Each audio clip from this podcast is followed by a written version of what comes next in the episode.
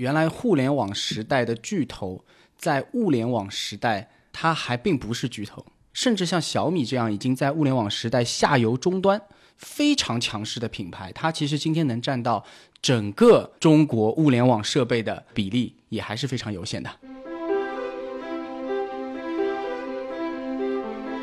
对于一个像 RT 这么一个操作系统来说，当它确实是在物联网的这个领域变成了一个 OS 的一个平台，他想不成为独角兽，他都不可能。不需要多久，联网设备的数量一定会超过人的数量。联网设备所产生的数据已经超过了人每天产生的数据，所以大的天时是我觉得 RT 踩准的第一个最重要的点。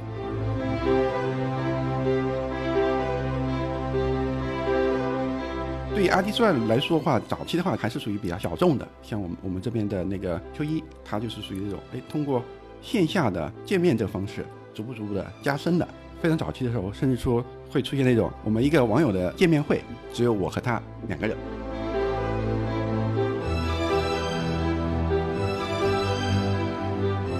嗨，各位听众朋友们，大家好，欢迎收听本期的创业内幕，我是主持人丽丽。这是一档由 GGV 纪元资本发起的访谈节目，旨在为中国的听众提供更具专业视角的创业话题沙龙。我们深信，听故事是人类的古老本能，也将在每一期节目中尽可能的帮助嘉宾讲出他们最精彩的故事，讲出他们的创业内幕。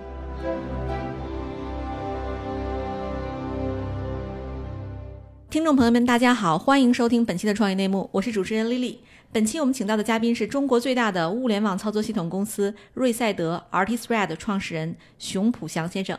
大家好，嗯，我是熊普祥。同时呢，我们另一位嘉宾是 GGV 纪元资本的副总裁罗超。大家好，我是罗超。罗超应该是第一次上我们这个节目是吧？对，没错。啊，对，其实我们今天请到的这个公司啊，其实我还是有点怵的，因为其实我在读这个名字的时候，物联网操作系统我就有点怵，因为太技术范儿了。所以我不妨请二位先分头介绍一下自己，然后再介绍一下这家公司怎么样？好的啊，呃，我叫熊普祥，本身是一个工程师那个背景的这么一个创业者。然后在呃零六年的时候写了这么一个操作系统啊，然后一直是到现在，呃，整个这里面的话，那个在一一年的时候，呃，因为我们这边本身这个物联网这个操作系统 RT-Thread 是以开源这个方式来去发展的，所以一一年的时候得到一些这个企业的认可，能够去把它给使用啊，感觉呃做的这事情非常棒啊，所以一直持续到现在啊。后来一五年的话，从原来上市公司出来，然后来去创业，呃。现在是创办了这个呃上海瑞赛德这么公司啊，专门来去运营呃 RT 的操作系统啊，那期望是在未来这个 IOT 这个场景能够看到中国人的一个分量啊。哎呦，好有爱国情怀的一个介绍啊！然后罗超不妨先介绍一下自己，因为我们听众朋友对你可能还不熟悉。大家好，我是罗超，嗯，我是在 GGV 主要看技术领域的投资，尤其关注在这个前沿科技的板块。目前往下来看的话，我认为这个物联网的整个领域应该有非常多的投资机会。啊，在之前是做自然语言处理这个 AI 技术的创业投资，然后也做过仓储物流的这个相关的产业领域的物联网的公司。在这一些创业的经历，其实今天也给到我在做投资时候很多新的思考，也可以更容易的去理解这个创业者所思所想，对于行业前瞻、对于组织运营都会有一些个人的判断。当时为什么会看到 RT-Thread 这样一个公司？更多的来源是因为在整个大的物联网设备接入数不断增长的这样的一个大背景下，我们其实可以关注到，从硬件上直接写嵌入式一个操作，到开始逐步延伸到需要一个操作系统来承载硬件调用这样一个底层的逻辑的这样的一个需求，其实是在不断的成长的。我们是可以映射到最初像 PC 时代。到最后的智能手机时代，其实操作系统这一层都是从功能到智能不断转变的这样的一个必经的之路。嗯，所以在未来物联网时代的发展当中，也一定会诞生一个非常大的、全的，但同时又易裁剪，可以适用不同物联网场景的这样的操作系统层的存在。那 RT-Thread 是我非常看好的团队，因此才会做这样的投资。对，所谓的物联网，我们老百姓能感受到的都哪些东西？它现在已经是这个物联网的这种场景呢？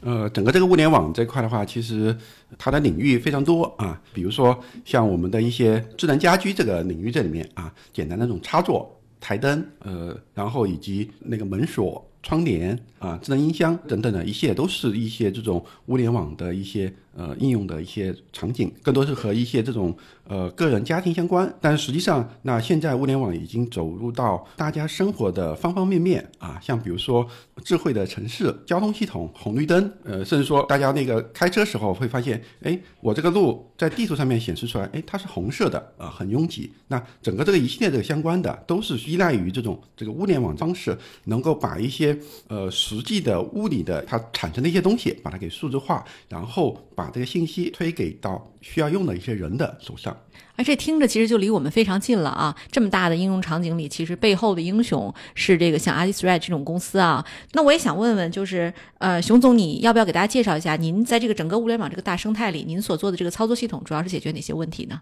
通过刚才说的一些应用的领域来说，我不知道大家是不是一下哎蹦出来会有一个一个点，就是说在物联网这个大的一个场景场合之下，应用领域很多啊。在整个这这个里面的话，那其实这个叫做一个物联网的一个碎片化啊，也就是说它应用的场景很多啊，但是它应用的一些这个量啊，不见得说很多。像比如说空气的一些检测啊，像一些这个门禁这块的，哎，那可能就是只是说这么一个门上面，哎，会有一个啊，整个这里面是属于非常碎片化的一个这个领域啊，在整个这个碎片化的物联网的场景之下，实际上也会面临着背后的一些芯片，会有很多种面向不同的目的的一些这个芯片啊。现有的一个情况是在整个这个芯片上面，当要去做一些物联网的一些产品设备开发的时候，那它所面临的一些问题。也是一样的啊，就是说有太多太多一些这个选择了，在整个这里面的话，他们其实是说非常是需要有一个统一化的软件的一个平台，能够去帮助他们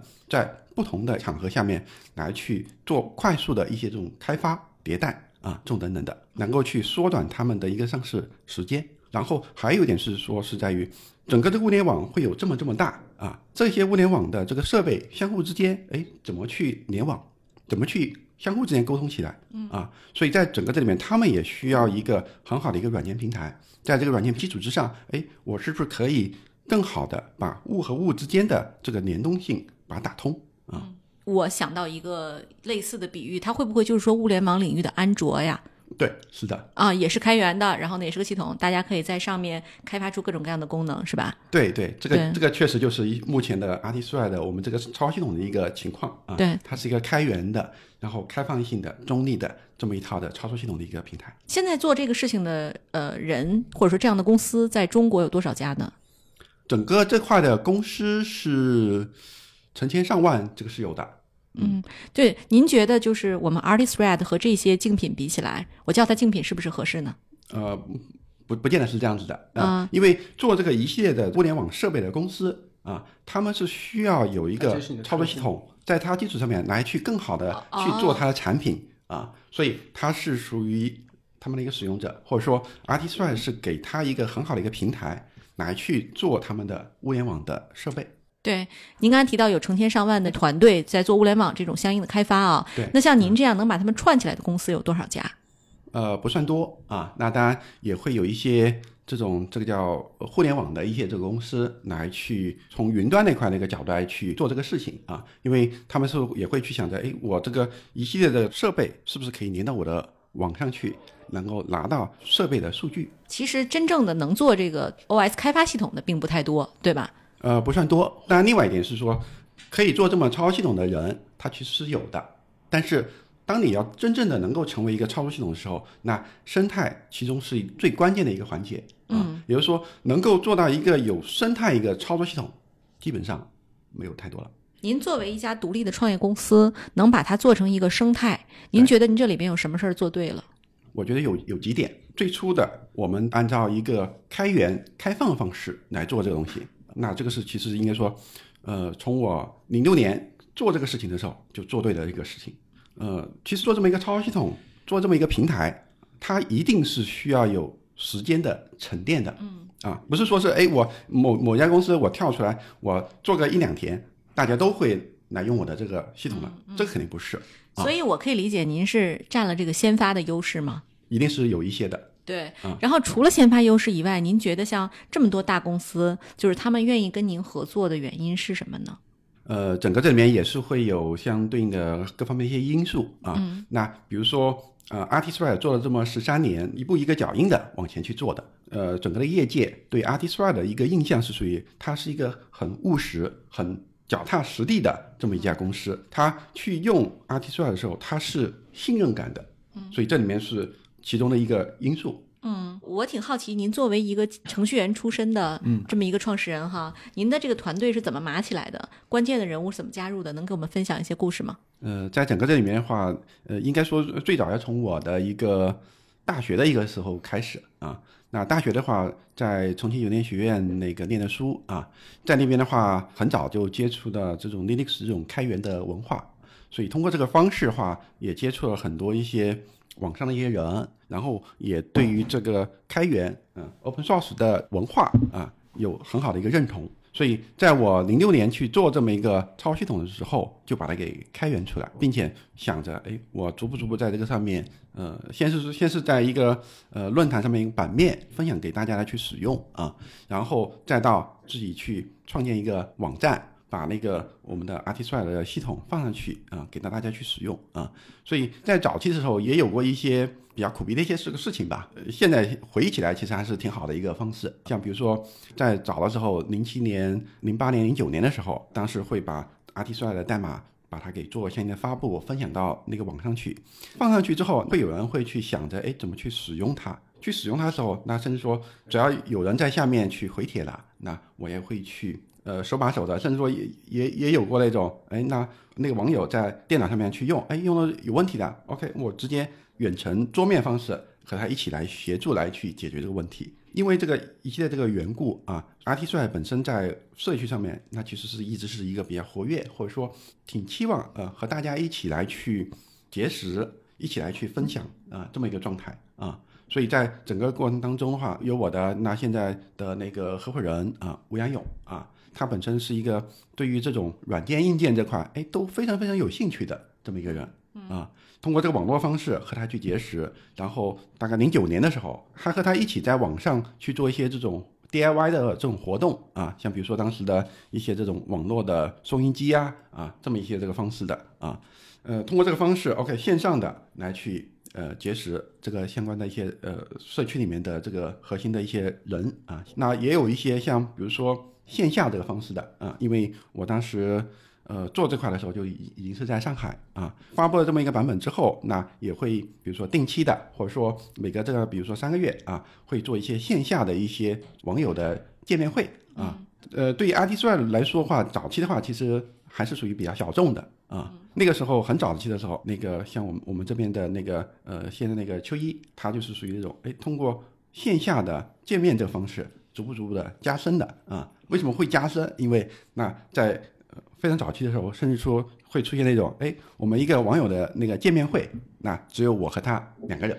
就是这么两个人的一个方式，所以整个一个结识也是比较紧密啊。对，所以都是通过这么一系列这个过程呃来达到的。那甚至说包括后面，那我们现在团队这个核心的人啊，朱天龙他这边啊，他本身是在北京工作，呃，他也一直是热心在一些这种文章啊，或者说帖子啊当中的，所以他也是属于非常早期的，哎，就先是关注，然后是当时他公司那边哎全规模的都把它用上去啊，然后再往后的到了一八年，哎，看到阿提苏海这边在招人啊，他就很快的从北京举家到了上海啊。这得是多志同道合，是吧？就是其实我觉得这个做开源这事儿招人啊，太容易成功了，因为其实大家已经不需要去有什么探测的过程。就我可能就看了说这公司特别酷，我特别爱它，我经常贡献内容，或者我贡献的够多的时候，沉没成本够大了，直接加入吧，对吧？直接跟你一起干了。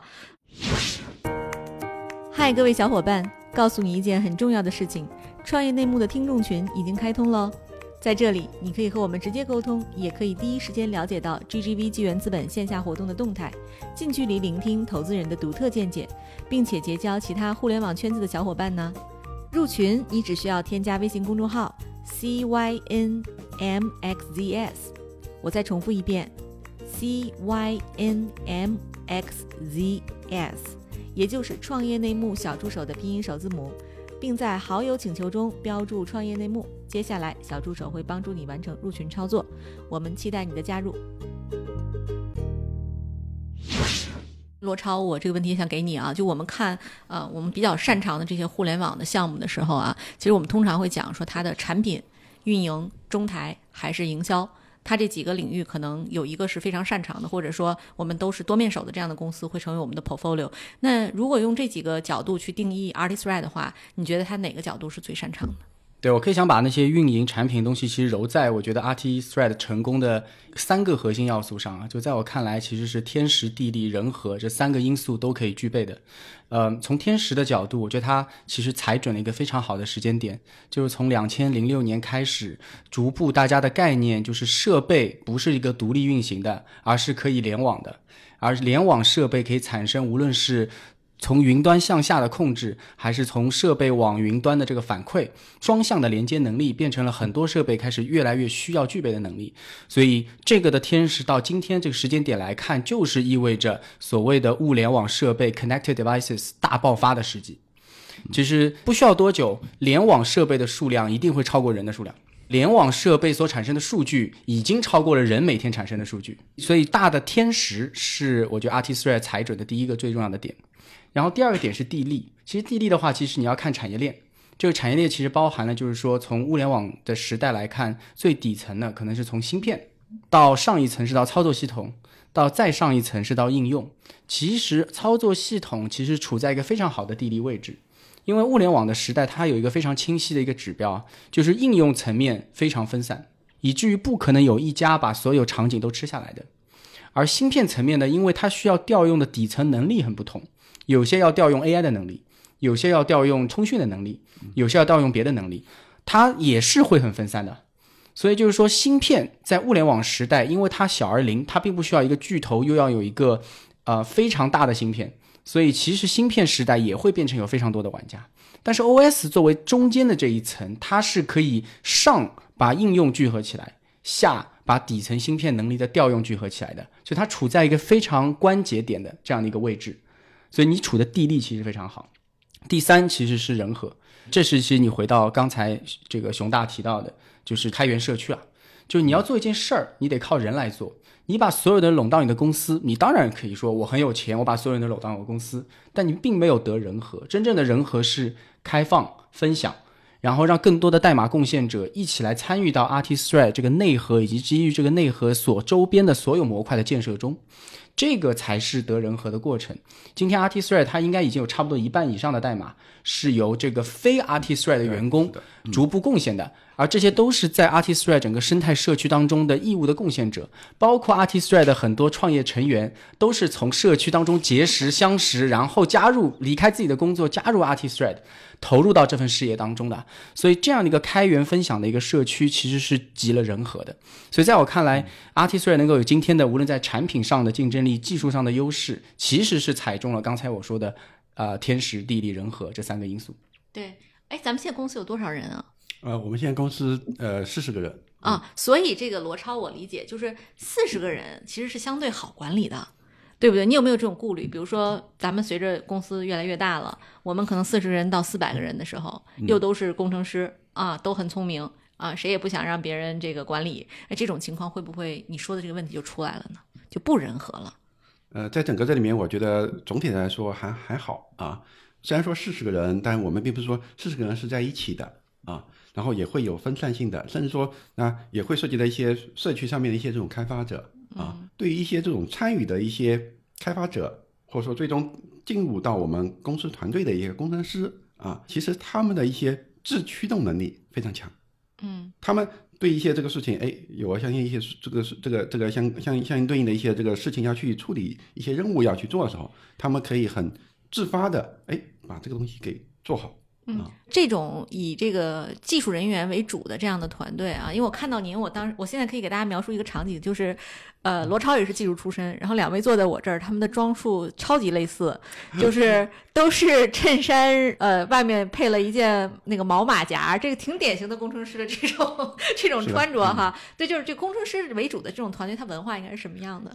呃，工程师这块的话，不同的那个工程师会有不同的一些风格啊。对一些这种社区上面的这个模式的啊，或者说原来这种叫做 open source 的这种模式的，那其实它是需要一定的自由度啊、宽松度。这块就像我刚才说的，那有一些东西是呃，这个事情哎给了他，他会去自动去把它给完成啊。这一块他做的东西也是属于他感兴趣的点啊。然后这个事情在这里，哎，他也会去想着。我去把它给做好啊，甚至说把这个东西做的最棒的，对他来说也很有一个成就感啊。嗯，所以对于工程师的激励就是，我们第一是无为而治，第二呢是用结果说话，对吧？对，其实挺厉害。我刚才如果不知道四十个人的团队的话，我会我会想象这是一个庞大的团队，因为做到中国第一名了嘛。那这个怎么能做到用四十个人这么小的规模跑出这么大的一个市场呢？从人员。结构上面来说啊，这个四十个人这种 BD 啊或者市场这块的人，相对其实反而是少一些，或者说在整个公司这里面，其实是一个工程师的文化啊，所以这个技术的研发工程师会更多一些啊。其实应该说，我们团队里面每一个工程师也会是社区的支持的工程师，因为一系一系列这个相关的，或者说很多一些人的话，他可能哎也是从社区上面过来的。嗯所以一系列这个事情，他也会去支持到那个社区上去啊，和整个社社区呃融成一片。那另外一点是说，刚刚刚那个呃罗超这边说到的啊，那其实我们现在这个整个 RT 的代码有我们自己工程师团队的一部分，还有一块是外部的社区的一部分。在外部社区上面，哎，有很多一些开发者去把他们的代码提交上来，所以在代码提交这块，那我们现在是已经有了几百个人。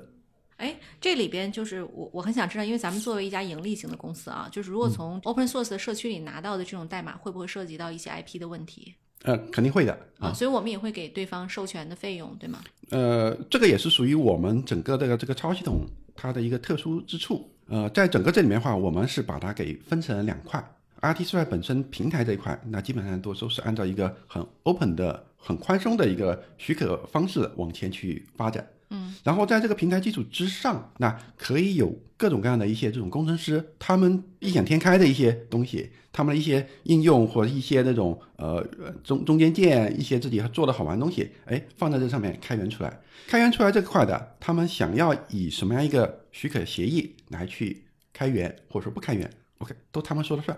嗯啊，嗯，对，所以我们可以跟他们 tailor made 去谈，对吧？对，这会是我们的盈利模式之一吗？这个会涉及到一部分。对，那我就想知道，因为其实中国的工程师呢，有面临两大问题，第一是他不太愿意贡献。他更多的是愿意去拿。第二是中国工程师在代码的标准性上也是有问题的。咱们甚至那个社区里会有拼音大量的这种这种东西在里面。这个会不会是说，您在这个未来如果说生意做大了，它会涉及到一些，比如说文件标准性啊，或者说涉及到我们一些跟客户的这种易易用性上会产生各种各样的障碍呢？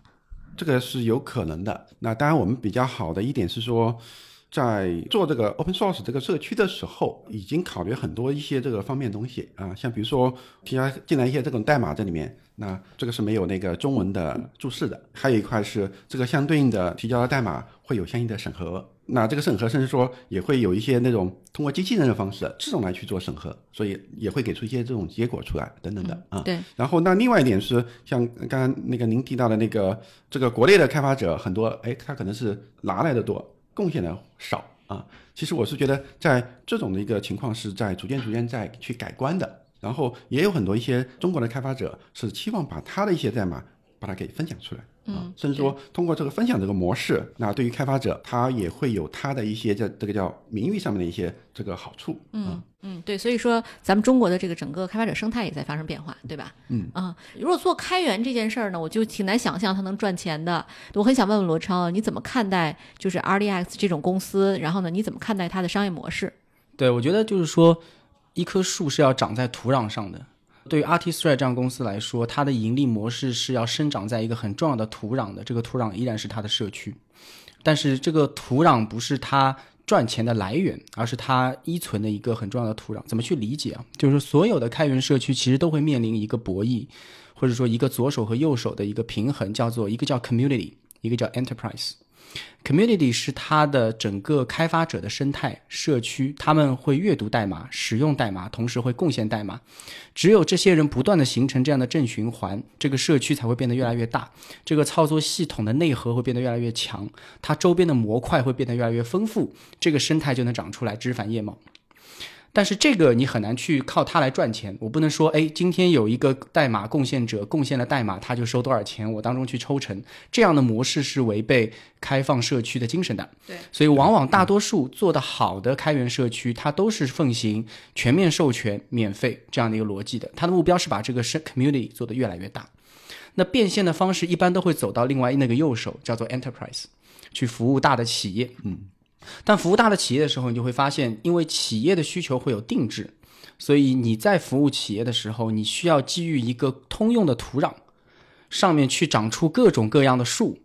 这些定制化的树就是企业愿意付费的根源了。而这些树如果离开了这个土壤，它是不会存在的。就是说，如果没有 Artist 整个内核，我单独去为这个企业定制一套操作系统是很难做出来的。但是基于 Artist 这片土壤再去种这棵树，它可以容易很多。而我可以向企业进行收费的，就是这棵树的这个种树的这个钱，所以这个是变成了它第一步的这个盈利模式。今天其实 Artist 在服务大量的头部的大客户，对这些大客户其实都可以从和 Artist 的合作当中受益匪浅的。对比于如果他从零开始自己去研发来看的话，会受益匪浅的。但我想第二步可能更重要的不只是一棵棵树，而是希望你在一棵棵树上长出叶子、结出果实，那个是你更好的一个盈利模式，因为它更规模化、高度可复制。所以更好的方式是在服务大企业的同时，开始去对于具体的场景做更深度的模块啊，比如说我和某一些特类的芯片去合作。当它芯片出一个货的时候，我的操作系统跟着它一起出去。这样的话，其实一我们复用了销售渠道，二我的操作系统和芯片深度绑定，性能能够得到足够的优化。通过这样的模式，也就是授权模式，其实可以变成 RT3 更长远的一个更可规模化的收入模式。其实你可以看到，早期的操作系统的鼻祖，像 Windows 这样的公司，它的最早期的核心商业模式就是跟着 Intel 一起买。这个变成了它最核心的收入模式，那我相信这个也会成为 RT Thread 长期去做商业化的一条路径。嗯，我刚才罗超提到的那个这个比喻特别好，就是您提到右手这个左手是 Community，右手是 Enterprise。那我很想知道，不知道您能不能透露啊？您现在右手的 Enterprise 里边都有哪些公司？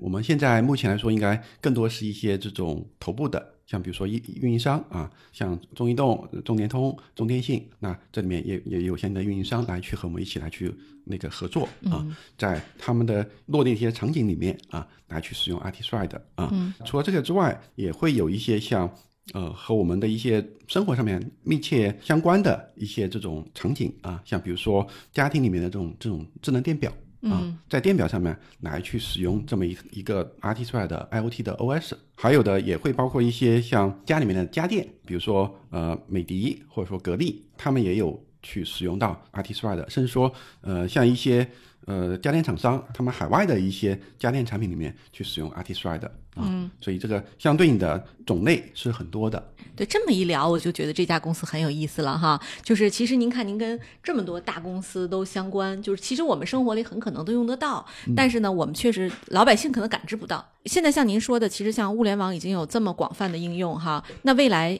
有哪些巨头可能会进来呢？或者说巨头是不是已经进来了？它对我们有什么影响吗？在整个这里面的话，那这个一系列巨头都已经进来了，所以包括像华为、阿里、腾讯啊，这种等等啊，所以在整个这这个领域这里面的话，对我们影响的话，呃，从从另外一个角度来说，IOT 这个是一个大的一个场景，这个空间是属于那个足够大的，在整个这个领域的话，那其实大家也可以去以一种合作的模式一起来去做啊。嗯，对我您刚才提到的这个三大巨头其实都在里边啊，嗯，那这里边您会站哪家队伍吗？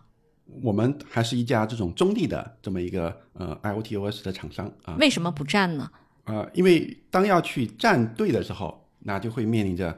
一些这个，比如说站了这么一家这个队伍，他的竞争对手那边，哎，那他可能就会有要丢掉一些客户，对对吧？那会不会就比如说巨头，他将来觉得这个市场已经到了他兵家必争的时候，他会要求？说，除非你是我生态里的这个公司，不然的话，我就不让你，我就会停止我们现有的合作。你有没有考虑到这种风险？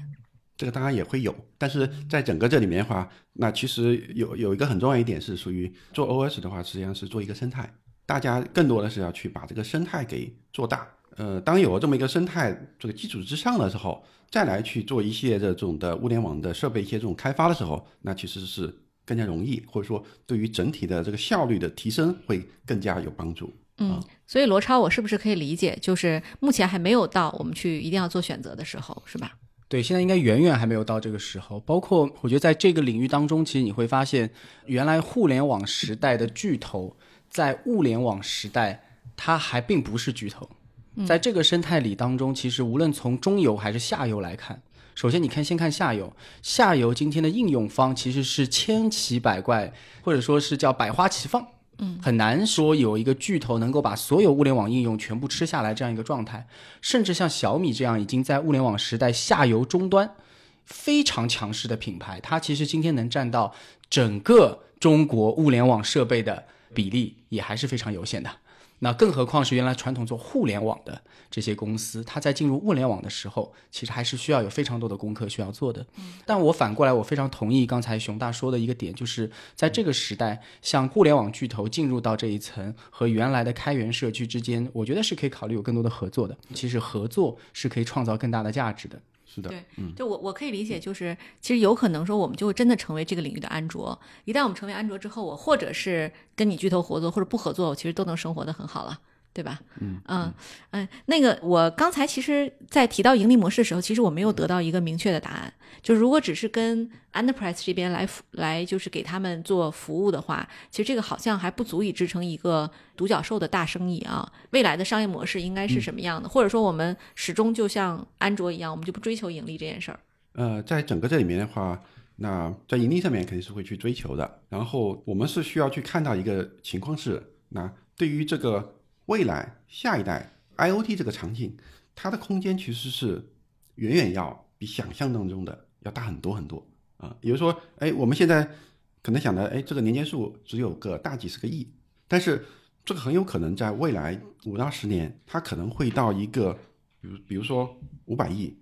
一千亿的这么一个规模啊。所以在整个里面的空间是足够足够大的。然后在整个这里面，对于一个像 RT3 这么一个操作系统来说，当它确实是在整个这个物联网的这个领域变成了一个 OS 的一个平台，它想不成为独角兽，它都不可能。嗯，未来的其实还有一个更加大的一个空间在那里。嗯。其实就是一旦我在这个生态里变成了一个不可或缺的一个底层操作系统的话，那么其实大家将来的想象空间就非常大了，对吧？技术领域的盈利模式啊，其实它和商业模式变现还不完全一样。技术领域的模式，它其实我认为有两个核心关节点一定要抓住，一个是生态的规模，也就是它意味着开发者以及 enterprise 对你的依赖度在不断的提升，这是你的这个关键的制胜因素。但你的变现方式其实是要建立标准。那这个标准是会给你源源不断的带来后续的收益的，这就是为什么大多数的芯片公司和操作系统公司的盈利模式基本上都是基于授权费，而授权费的方式它是一个非常线性可增量的，就是说我只要多出一个我就多收一块钱的这样的一个模式的，因为这样的模式它的基于的是它的技术核心，但它的本质是我建立一套标准。嗯。呃，RT3 今天的操作系统在服务大客户的同时，已经开始切入到非常多领域的标准当中了。例如一些呃，在国内可能数十亿为单位的计量的设备，其实都已经把 RT3 定制为至少是国家标准。嗯，那基于这样的标准，其实未来每出一台这样的计量设备，就可以有 RT3 的一份份额在当中。那未来随着你的这个深入到的场景越来越多，其实会在非常多的十亿计量级的这个单位当中形成自己的标准后，我觉得商业变现迟早是时间的问题。对。就这个其实给了我们一个更大的这个愿景和更清晰的一个图像哈。然后我也想问问熊总，刚才这个罗超一直管您叫熊大，这个看得出来你们俩是关系很近哈。这个这个熊大，你你们单位是有熊二或者有光头强吗？OK，呃，这个是没有的，没有啊啊。那熊大这个意思说是更多是一个网上的一个称呼啊。你的网名就叫熊大是吗？呃，其实我的网名也不叫熊大 啊，那是怎么来的？就说是属于那种。网络上面一个社区啊，有时候大家就会哎，毕竟我是属于这个 Artist 的这个创始人啊，这个老大，有人可能会去先叫呃熊大大缩写一下，OK，那就变成熊大了，然后就逐步逐步就传开了。哦，OK，嗯其实这个熊大应该比动画片儿那个熊大要更早诞生。嗯，蛮早蛮早，嗯嗯，OK。其实我我知道这一轮咱们其实融了很多钱，差不多一亿人民币哈。然后这个接下来这个钱您准备花到哪里呢？本身的这个人员规模，这个进一步会去扩大。那做个事情，那还是说，呃，要把一些 IOT 这个一些这种场景，或者说一些主要的行业的场景，把它能够去做到位。嗯啊，所以这个是其中很重要的一部分啊。嗯，当然，在整个这里面的话，那其实我们是一直是奉行以服务开发者为中心的。所以在整个这里面，怎么让开发者把 Artisoy 用起来，用得更爽，这个一直是我们所要去解决的事情。所以在整个这里面的话，那我们会去做我们自己的和 Artisoy 本身配合的非常完美的无缝结合的开发工具 IDE 的集成开发环境啊。另外还有一点是说，我们始终是觉得，对于 IoT OS 的这个事情来说，它不应该是说是有国界的啊，所以我们再往后的也会向全球去做相应的推广。嗯，特别期待看到你们出海的一天哈。然后希望届时我也可以上我们的英文博客去宣传一下。好，谢谢。嗯，好，那本期的节目就到此结束，感谢两位嘉宾，谢谢大家的收听。谢谢谢谢大家。